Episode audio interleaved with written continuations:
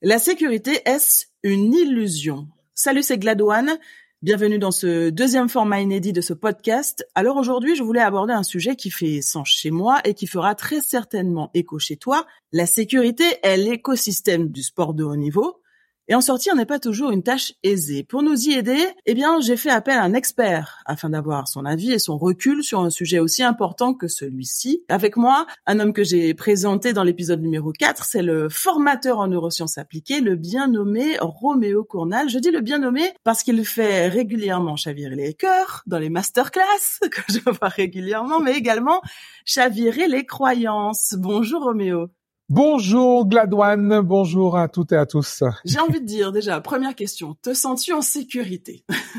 Complètement, complètement. Alors justement, j'aime bien, j'aime bien la, j'aime bien la question. Tu m'as demandé si je me sentais en sécurité. Tu m'as pas demandé si j'étais en bien sécurité. de et je crois que ben justement, je crois que tout le tout le propos par rapport à la sécurité est vraiment une question de est vraiment la différence, la distinction entre être et se sentir. Si je, je me place d'un point de vue bon, forcément purement biologique, la sécurité c'est quelque chose qui ne peut pas exister. Techniquement, ça ne peut pas exister. Pourquoi? Parce que une seule chose est certaine, rien n'est plus certain finalement dans l'existence humaine que euh, la fin de l'existence humaine. on, on, va tous mourir, ça c'est clair, c'est avéré. Très clairement. Et la grosse particularité, c'est que personne ne sait quand. Et ça peut être, ça peut être tout à l'heure. Paul euh, hein, ça dépend si on a l'habitude d'aller voir Paul Le et, même lui, il y est passé. Il a fini par passer, hein, Paul, Paul, Le Paul Le Poulpe n'est plus. Si on regarde la définition euh, de la sécurité selon le Larousse, c'est une situation dans laquelle quelqu'un, quelque chose n'est exposé à aucun danger, à aucun risque, en particulier d'agression physique, d'accident, de vol, de détérioration. Cette installation mmh. présente une sécurité totale. Alors ça, c'est une sécurité physique, mais il y a différents types de sécurité finalement. Oui, euh, si je si je me réfère et si je reviens en fait à ton sujet, euh, qui est euh, justement la sécurité euh, au niveau du sportif de haut niveau. J'ai observé, je n'ai pas été moi-même sportif de haut niveau, mais j'ai observé, pour en avoir aussi encadré quelques-uns, que sur certains, sur les, on va dire sur les disciplines stars, les clubs, les fédérations, les encadrants s'arrangent précisément pour que le sportif justement soit en sécurité tel que tu viens de le définir, c'est-à-dire qu'un certain nombre de choses sont faites pour que un environnement, un cadre est posé pour qu'effectivement euh, rien ne lui rien ne lui arrive. D'ailleurs, ce cadre dans dans dans le dans les contrats même qui lient euh, par exemple des joueurs à certains clubs, euh, certaines pratiques sportives sont interdites précisément pour éviter que euh, que le joueur ne se blesse, d'accord? Je veux dire, un footballeur ne peut pas ne peut pas faire du ski, etc. J'avais pas le droit de pratiquer du ski. J'ai une pensée pour Vanessa Boslak qui a fait du ski et qui s'est brisé son genou et qui donc n'a pas repris sa carrière derrière. Et puis Gabriel Tual qui vient de se briser, euh, faire une fracture de de la clavicule. Donc, euh, tu vois, finalement, le ski, on, on comprend pourquoi, et c'est une discipline qui est peu ou mm, vraiment interdite pour un sportif de Oui, clairement, et, et, et d'autres encore. Maintenant, au-delà même de la pratique purement physique, je veux dire le le la bulle finalement dont tu parlais, dans laquelle est enfermé un, un est protégé, on va dire un sportif de haut niveau, même à un niveau peut-être euh, émotionnel, personnel.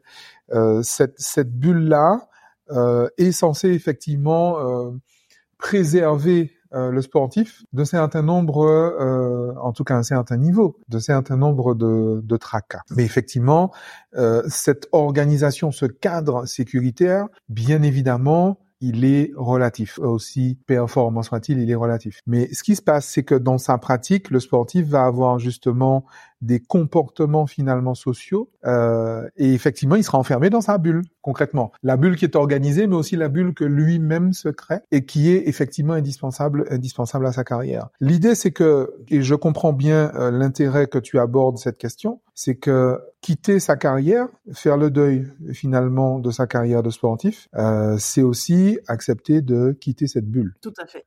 De quitter ce cadre sécuritaire et donc de se retrouver face à des sensations, des sentiments d'insécurité qui sont, euh, j'ai envie de dire, quasi structurels. À quoi ça sert la sécurité concrètement? Je parle d'un point de vue biologique. Euh, ça sert seulement à ne pas mourir. Tous les êtres vivants euh, ont à peu près en commun deux comportements, celui justement de croître et celui d'éviter la mort. Okay c'est le, le principe même. Comme justement la mort est, une, est inéluctable, l'idée de tout organisme vivant, c'est de repousser autant que faire se peut cette, euh, cette deadline. Ok? L'idée, c'est véritablement ça. Cependant, c'est ce qui permet que, que les espèces évoluent. C'est la raison pour laquelle les espèces se reproduisent. Euh, mais c'est ce qui permet justement, tant que l'expérience la, la, d'incarnation est présente, eh bien qu'elle soit euh, la plus agréable possible. Est-ce qu'on peut donner le sentiment de sécurité à quelqu'un? Non, euh, on ne peut donner aucun sentiment à personne on peut amener les personnes à se à se sentir euh, à se sentir sécure. Le principe d'une émotion, c'est qu'elle n'est jamais, jamais, jamais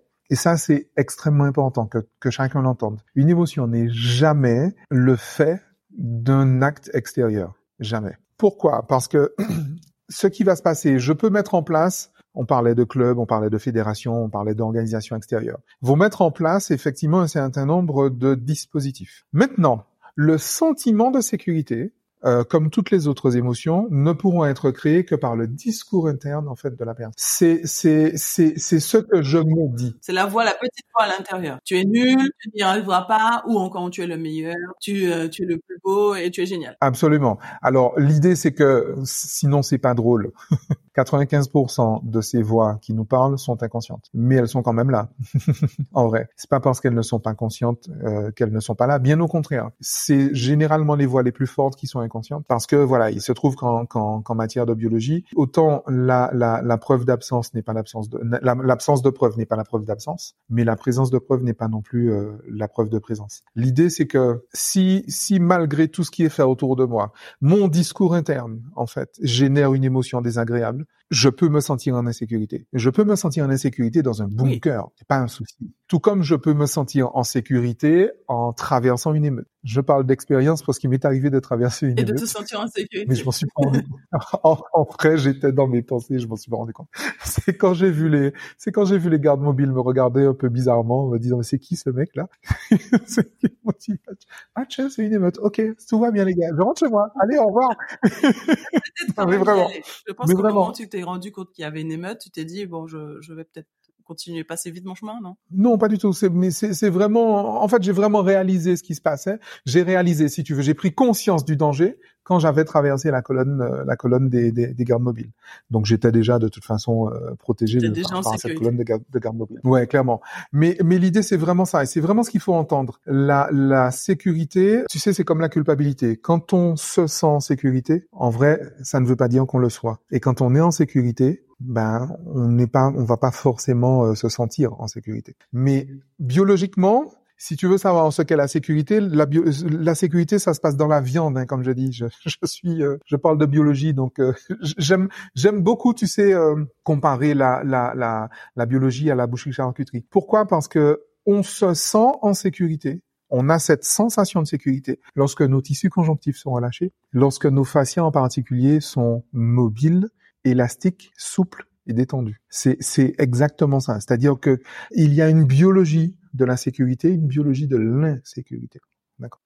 Et encore une fois, cette biologie n'est pas motivée, n'est pas mue, en tout cas, par des actes extérieurs, mais par un discours interne. Il y a un moment où la sécurité a toute sa place. C'est notamment dans l'enfance, puisque un enfant euh, qui n'a pas eu, qui n'a pas connu ce sentiment de sécurité, a quand même euh, des, des carences, j'ai envie de dire, notamment en autonomie et, et, en confiance en soi. Quelles sont les conséquences sur la vie d'adulte quand on a manqué de sécurité en étant enfant? La sécurité est, est, fondamentale à toutes les étapes de la vie. Lorsqu'on manque de sécurité euh, étant petit, on a les mêmes risques qu'en étant adulte. Hein. L'idée, c'est le surapprentissage. Si je ressens euh, un sentiment d'insécurité et que je n'extériorise pas ce sentiment d'insécurité, euh, je me fais une inscription traumatique, ce qu'on appelle un trauma. Puisque le trauma correspond à la répression de tout ou partie de la charge émotionnelle d'une expérience. Donc, un enfant peut très bien vivre de grands moments d'insécurité. Et s'il a l'opportunité d'extérioriser la totalité de sa charge émotionnelle, il n'y aura pas de conséquences désagréables. Au contraire, il deviendra antifragile. Il deviendra plus capable d'affronter des, des épisodes euh, insécures. Maintenant, Si à côté de ça, tu as un enfant qui vit de, des petites insécurités, toutes légères, toutes mignonnes, mais que pour X raisons, il n'extériorise pas cette charge émotionnelle, il va devenir effectivement un grand stressé de la vie, un grand anxieux, et il va se faire effectivement des inscriptions traumatiques. Donc c'est ça qu'il est important de comprendre. Ce n'est pas une question de d'importance d'événement, encore une fois. C'est une question de discours interne, et c'est une question d'extériorisation de la charge émotionnelle. Je veux appuyer euh, encore ce propos-là. Tu viens de dire que c'est important. Le besoin de sécurité fait partie de nos besoins fondamentaux. Selon la pyramide d'Abraham Maslow, d'ailleurs, fait partie des cinq besoins hiérarchisés. À la base, c'est le besoin physiologique de manger, de, se nourrir, etc. Ensuite, juste au-dessus, c'est le besoin de sécurité dont on vient de parler, le besoin d'appartenance. Eh oui, bien s'entourer, ça fait partie d'un de mes podcasts. Le besoin d'estime, et le besoin d'accomplissement. Alors ça, c'est un, une pyramide qui a été créée vers les années 1940. Est-ce que cette pyramide est toujours d'actualité ou est-ce qu'elle a changé? Est-ce que le sentiment de sécurité a pris plus de place dans un monde où on voit qu'il y a des conflits partout qui éclatent? La pyramide n'est plus une pyramide, en vrai. Elle est plutôt euh, une cible avec euh, des cercles concentriques. Okay. Et euh, ce qu'on met au centre, finalement, c'est de toute évidence la sécurité. Pourquoi? Parce que le sentiment de sécurité, j'ai dit que ça se passe dans la viande. Hein. Lorsque je me sens en sécurité, j'ai un seul comportement possible, pas deux, un seul qu'on appelle l'engagement social, aller vers. Pourquoi? Parce que les, êtres humains sont des animaux sociaux.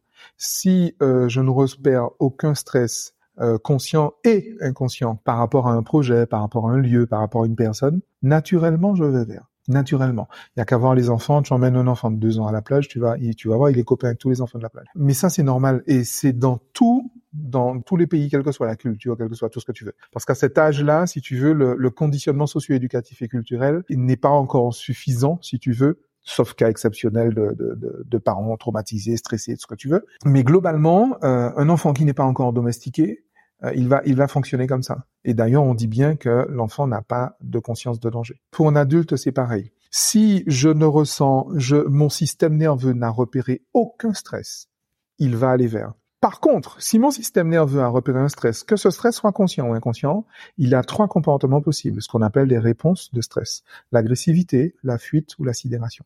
D'accord? Ça veut dire que, à l'inverse, tous les comportements qui sont des comportements d'agressivité, des comportements de fuite, des comportements de sidération, de soumission, sont des comportements qui sont la réponse à un stress identifié, interprété, si tu veux, par mon système nerveux. Et en réalité, si euh, pourquoi pourquoi la retraite en soi est, est, est stressante? Elle est particulière pas que pour les sportifs, et c'est pour ça qu'il faut la préparer, quel que soit euh, finalement le, le, le, le, métier. Parce que lorsque j'ai l'habitude finalement de fonctionner d'une certaine façon, j'ai aussi l'habitude de ne pas fonctionner différemment. Alors, je n'ai pas dit que je n'ai pas l'habitude de fonctionner différemment, j'ai l'habitude de ne pas fonctionner différemment. C'est pas la même chose. Il y a deux habitudes bien distinctes. J'ai l'habitude d'être salarié, donc j'ai l'habitude d'être salarié. J'ai l'habitude d'aller tous les matins au boulot, donc j'ai l'habitude d'aller tous les matins au boulot. J'ai l'habitude d'aller euh, d'aller euh, tous les matins au stade m'entraîner ou quoi que ce soit. J'ai l'habitude de d'être aux quatre coins du monde à faire des meetings à droite, à gauche, à faire des compétitions. Donc j'ai cette habitude-là. Mais j'ai aussi l'habitude de ne pas rester chez moi. J'ai l'habitude de ne pas être sédentaire. Et ça, c'est extrêmement important. Lorsque sonne, euh, lorsque s'éteint la lumière, lorsque sonne, euh, lorsque s'arrête justement la carrière, mon système nerveux est forcément stressé, il se sent en insécurité parce qu'il a l'habitude de ne pas être sédentaire. Et du coup, la sédentarité en soi est stressante. Ne pas prendre l'avion, ne pas courir à les meetings, ne pas faire de compétition, d'entraînement à droite à gauche, c'est stressant pour le système. Et euh, encore une fois, tu as bien compris que je, je parle de l'inconscient. Parce que je, j'ai beau me dire euh, que bon... Il se passe rien de grave, je suis chez moi, il n'y a rien de grave. Et c'est la raison pour laquelle justement euh, l'accompagnement, très, très souvent on propose à, à, à ces personnes d'être accompagnées par, par des psychologues. Sauf que ce n'est pas le métier de la psychologie, en vrai. Pourquoi? Parce que le, le, problème n'est pas psychologique, il est neurologique. Et, l'idée, c'est ça. Tu as beau parler, tu as beau faire 25 ans d'analyse, ton système est stressé, il est stressé. Et tant que tu n'auras pas attaqué la chose, encore une fois, dans la viande, tu seras toujours obligé d'avoir une béquille, tu seras toujours obligé d'avoir euh, des, des, dérivatifs. La, dernière fois, tu m'avais effectivement interviewé, on avait parlé de, on avait parlé de d'addiction, d'effet de sevrage.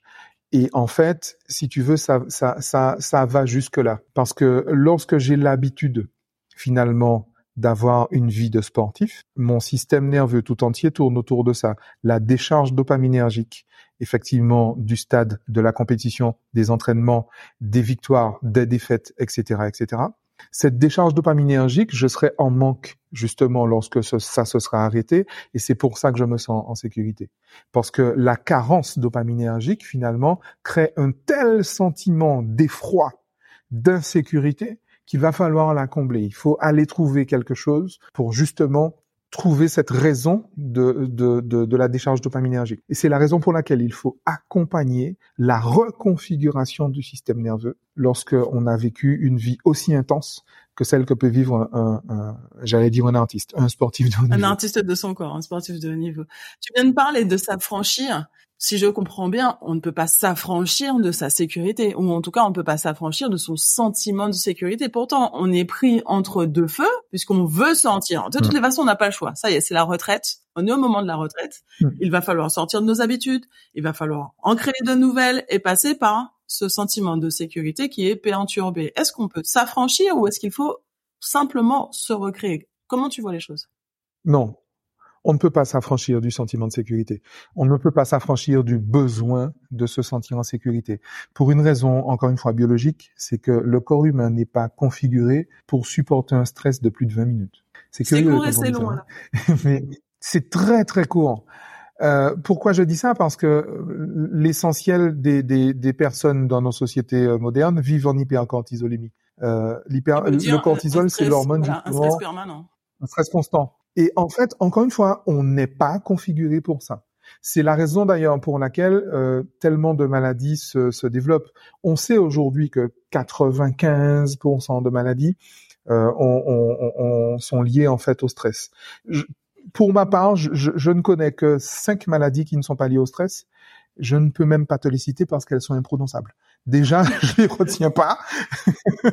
c'est des trucs imprononçables, des trucs qui sont très rares en vrai. Mais l'idée, c'est que l'essentiel justement des affections, les dépressions, euh, les affections euh, plus plus sérieuses, euh, genre cancer, lupus, SLA, tout ce que tu veux, euh, sont sont des origines neuroémotionnelles très claires, très très claires et, et, et, bien évidemment les comportements déviants, les addictions, drogue, sexe, sexe alcool, etc.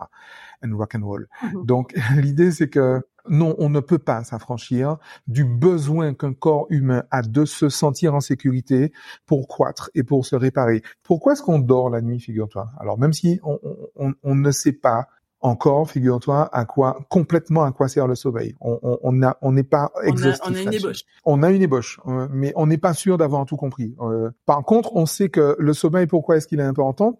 Pourquoi est-ce qu'il faut se sentir en sécurité pour s'endormir? Forcément, c'est pour ça qu'on ne peut pas s'endormir stressé. Donc, il y a une neurochimie qu'il qu'il faut maintenir pour s'endormir. Parce que lorsque je dors, je suis en train de dire effectivement à mon système, à mon système nerveux que je suis en sécurité, je dors, donc je ne risque pas d'être bouffé par un tigre à dents de sable, à dents de sabre, euh, je ne risque pas d'être égorgé par ma belle-mère. Mais euh, l'idée, c'est que ce sentiment de sécurité, mon corps en a besoin pour se réparer, pour se régénérer, pour la réplication cellulaire, pour la réparation des tissus, pour la digestion, pour euh, le système endocrinien, pour le système immunitaire, etc., etc. Le corps a besoin de ça. Si je suis en mode survie, si je suis en mode stress, je n'ai pas le temps de créer, d'être créatif bien évidemment, mais je n'ai pas non plus l'énergie pour digérer. Je n'ai pas l'énergie pour me défendre des attaques euh, bactériennes, microbiennes euh, ou même virales. Je n'ai pas l'énergie pour ça.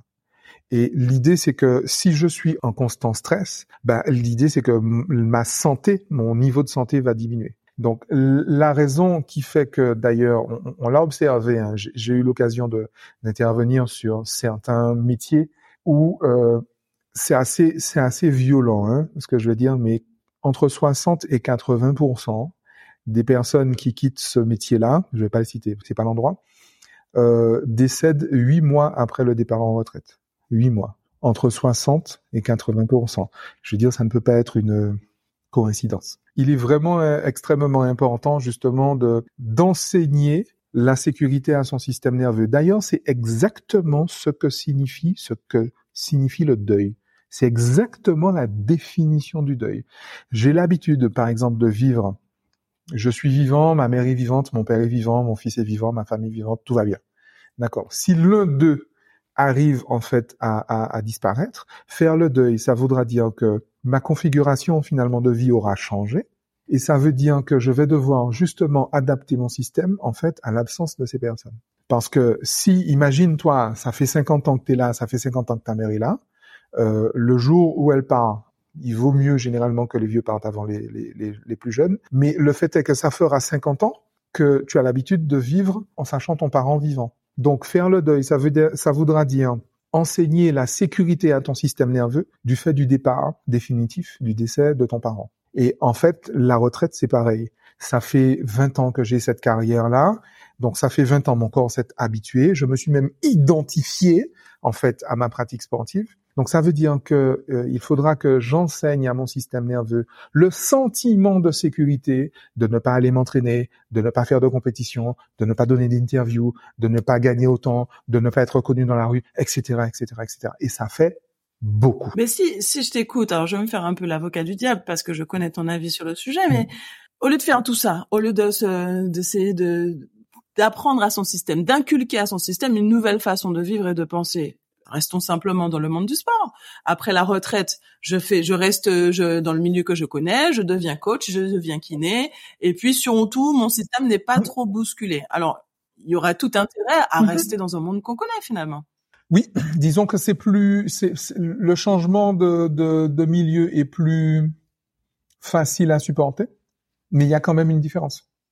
En vrai, il y a quand même une différence. Tu, tu, tu poseras la question à Didier Deschamps quand tu euh, quand tu l'auras la prochaine fois que tu l'auras. Dédé, on s'appelle, hein, comme d'hab. Tu fais un débrief à la, à la fin du podcast.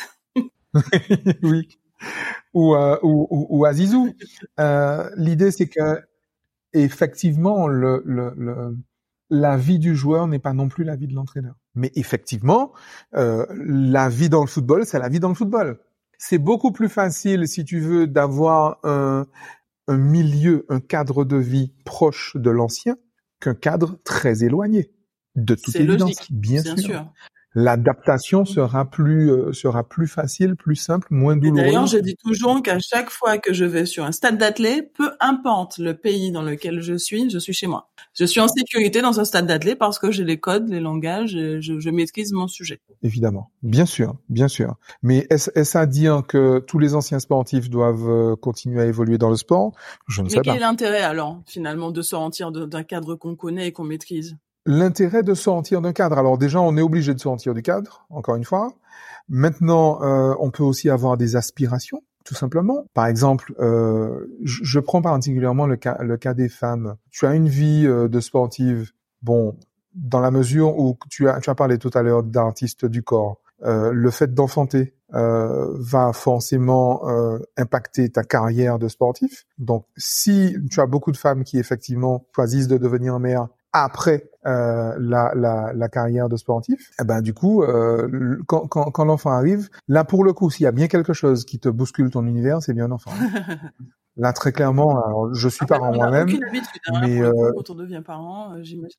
Mais clairement, clairement, ça pour le coup, c'est la vraie inconnue, la vraie inconnue. Et en plus, dans la mesure où les petits hommes sont totalement dépendants de leur euh, de leur environnement dans les premières années euh, de leur vie, mais finalement, avant c'était le stade qui était au centre de ta vie. Maintenant, c'est un petit machin qui crie, qui se réveille la nuit, qui chie partout, qui demande à manger tout le temps. C'est pas du tout la même chose. Hein, c'est pas le même délire. Et ça aussi, ça ça ça demande euh, une adaptation. Le gros avantage, c'est que la nature étant bien faite, généralement, il y a, y, a les il y a les bouleversements hormonaux qui vont avec, d'accord? Euh, Maintenant, qui dit bouleversements hormonaux, tu verras que le postpartum est, est peut-être généralement plus intense, plus désagréable, plus difficile chez les anciennes sportives de haut niveau que chez les femmes qui n'ont pas été sportives avant. Pourquoi? Ben, ben précisément parce que ça fait ça fait deux intensités à gérer en vrai.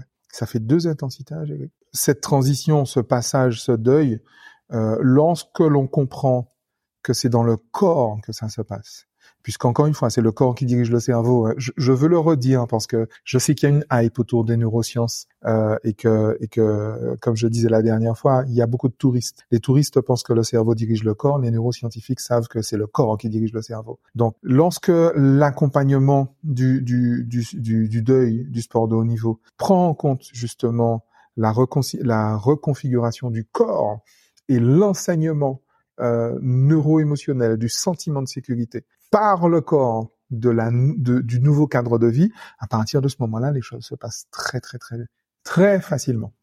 Très, très facilement. Donc concrètement, est-ce que quelles sont les solutions concrètes pour euh, concrètement quelles sont les solutions concrètes? Super, super la question. Mais euh, voilà, très très Histoire d'être concret, tu veux dire Très très très très, concret.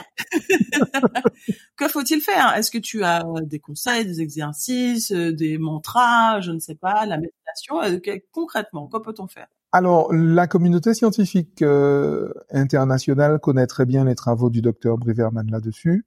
Euh, c'est le seul test euh, non invasif euh, que je connaisse pour justement mesurer la configuration, les carences, le biotempérament, au moins sur les sur les quatre neurotransmetteurs principaux, donc acétylcholine, sérotonine, GABA et dopamine. Je les ai pas du tout donnés dans l'ordre, hein. mais euh, mais l'idée c'est que ne serait-ce que en, en, en, s'aidant des préconisations en fait du, du docteur Briverman, on peut effectivement euh, euh, arriver à des choses euh, très intéressantes. Et puis tu sais, je me suis rendu compte aussi que les les, les techniques utilisées en addictologie fonctionnent également très très bien. Après, euh, on, comprend hein, Surtout pour quand, un sportif de haut niveau. Quand on, quand on a pour un sportif de haut niveau, addict à, à, son homéostasie hormonale. Bien sûr, l'adrénaline du stade, la compétition, l'entraînement, euh, la pression médiatique, évidemment, ça peut être ça peut être très inconfortable, mais dans le même temps, euh, le corps est habitué en fait à cette intensité finalement euh, du, du, du, du métier. Et l'idée, c'est que cette intensité, il va falloir finalement la dériver euh, dériver les triggers, dériver les déclencheurs et encore une fois modifier la, la, la, configuration justement de ces décharges dopaminergiques. Et je ne parle que de la dopamine, mais il y en a d'autres. Hein. Il y en a d'autres, hein, la vasopressine, euh, l'ocytocine, euh, la sérotonine, enfin bien évidemment. Mais parce qu'en réalité, c'est c'est le principal en fait, c'est le plus important. Je suis étonnée de ton discours en fait, très honnêtement, parce que euh, je pensais que tu aurais plus poussé sur euh, oser, oser sortir de votre sentiment de sécurité. Ce, ben, ce serait pas biologique. Ouais, mais ce serait pas biologique. Au-delà de ça, c'est, vraiment le discours que tu me tiens moi, quoi. C'est d'oser sortir, oser sortir, mhm. oser sortir. Et je suis presque étonnée que tu dises euh, aux sportifs, ouais, à la limite, si vous voulez rester en sécurité, euh, restez, restez dans le rester dans le milieu du sport, quoi. Non, non, non, je, je, non, je ne dis pas ça. Je dis qu'il est plus facile à un corps de s'adapter à un milieu proche, mais je ne dis pas que qu'il est plus pertinent de rester dans un milieu proche. C'est pas du tout ce que je dis. Je dis simplement que du point de vue de la biologie, c'est beaucoup plus facile de, de, de s'adapter à, à, à des styles de vie qui reprennent des éléments de la vie d'avant que euh, de, complètement de complètement s'adapter à des choses très différentes. C'est beaucoup plus facile si tu veux. Imagine, euh, j'ai la j'ai la chance de venir des Antilles. C'est beaucoup plus facile pour moi euh, de quitter les Antilles et d'aller vivre dans le pourtour méditerranéen que d'aller que d'aller vivre en Islande. Mais c'est peut-être plus pertinent pour moi d'aller vivre en Islande. Mais pour mon corps, ce sera plus facile de m'adapter au climat méditerranéen moi qui suis un Caribéen, que de m'adapter aux fjords et, euh, et, euh, et, au climat euh, et au climat du Nord, des pays du Nord. C'est tout ce que je dis. Hein. C'est simplement plus facile pour le corps. Alors dans ces cas-là, quel l'intérêt pour un humain d'un Antillais, par exemple, on va prendre le cas concret que tu viens de citer, quel est l'intérêt pour un Antillais de décider d'aller vivre en Suède ou dans les fjords ou dans l'Antarctique ou bien au pôle Nord? Mais pourquoi pas? Mais l'intérêt de découvrir le monde, l'intérêt d'enrichir son expérience de vie, l'intérêt d'élargir justement son champ d'expérience. L'intérêt, simplement de, de, de, répondre à des, à des aspirations qui sont purement personnelles. C'est tout. J'ai des collègues, j'ai un collègue qui a failli me, me convaincre tellement il était passionné. Il a failli me convaincre euh, euh de l'accompagner à Novosibirsk. Euh, ouais, en pleine Sibérie, euh, ouais, mais fallait voir comme, mais faut voir comment il est, il est, il est, il est fan en fait du truc. moi, ça m'a pas plus parlé que ça, mais ça m'a pas plus fait peur non plus, quoi. Mais c'est vrai que euh, l'intérêt, c'est simplement ça. C'est quoi l'intérêt pour un ancien footballeur de vendre des piscines? C'est quoi? Mais s'il aime ça, c'est quoi l'intérêt pour euh, un ancien athlète? De faire euh, de faire de la télé, de présenter des émissions de cuisine, mais si elle aime ça, c'est quoi l'intérêt pour euh, pour je sais pas pour quelqu'un qui qui qui faisait du bobsleigh d'aller faire de la musique, euh, simplement répondre à ses envies et c'est ça qui est intéressant. Cette période justement de changement est une période est une période propice à la rencontre avec d'autres facettes de soi. Sauf que cette rencontre avec d'autres facettes de soi en vrai, elle sera nettement plus facilitée si déjà je me sens en sécurité d'avoir quitté euh, un, cadre de vie, une tranche de vie par laquelle je me suis, qui plus est définie. Si je, si je me sens en sécurité de quitter ça, si je fais vraiment le deuil, ben peut-être que dans cette transition-là, j'aurai peut-être un rêve d'enfant qui va se, qui va se, qui va se, se manifester quelque chose qui va se réveiller. Je me dis effectivement, bon, je rêvais de football et de moto, mais je rêvais également, euh, je sais pas, d'apiculture. Bah ouais, bah après ma carrière dans dans dans, dans le motocross, bah tiens, pourquoi pas euh, aller taquiner les abeilles, par exemple. C'est simplement une façon d'exprimer une autre part de soi en vrai et de répondre à des aspirations. Encore une fois, de faire une rencontre avec soi-même, avec des parts de soi que de toute façon on ne peut pas exprimer dans, dans une carrière de sportif de haut niveau. Parce que encore une fois, c'est trop intense et c'est trop. Il y a que 24 heures dans une journée, c'est trop intense et ça occupe trop matériellement le temps pour qu'on puisse faire autre chose à côté. Maintenant que le temps se libère, bah pourquoi ne pas faire d'autres choses qui, qui, qui nous paraissent tout aussi fun, tout aussi édifiantes? Donc finalement, le sentiment de sécurité nous permet aussi de passer à autre chose quand on a été au bout de son deuil. Voilà, le faire son deuil en toute sécurité, passer à autre chose, le préparer, le faire puis passer à la suite nous permet de créer une ville nouvelle euh, qui nous ressemble tout autant. Absolument, absolument. En, en neurosciences, on dit le changement n'est pas accepté lorsqu'il est compris, il est accepté lorsqu'il cesse de faire peur. Tu peux répéter, s'il te plaît? Le changement n'est pas accepté lorsqu'il est compris, il est accepté lorsqu'il cesse de faire peur. Et c'est extrêmement intéressant de laisser deux secondes de silence après après la phrase. C'est c'est c'est fondamental en fait de comprendre ça. Ça résume en fait tout mon propos de de, de cet épisode. Alors n'ayons plus peur, j'ai envie de dire. Tu auras remarqué que la peur c'est l'inverse du sentiment de sécurité. Tout à fait. Eh ben les amis, voilà, on est arrivé au bout de ce podcast. Si le sujet du jour te parle et que tu veux creuser encore, si tu veux partager ton expérience, si tu veux faire partie de mes teammates et que tu souhaites que je t'accompagne, tu peux me contacter sur les réseaux sociaux, mais également sur mon mail vanessa.gladon@gmail.com. Si tu souhaites comprendre comment je peux t'aider, l'appel découverte est gratuit. Merci Roméo Cournal. Avec grand plaisir. podcast alors. Je reviens quand tu veux.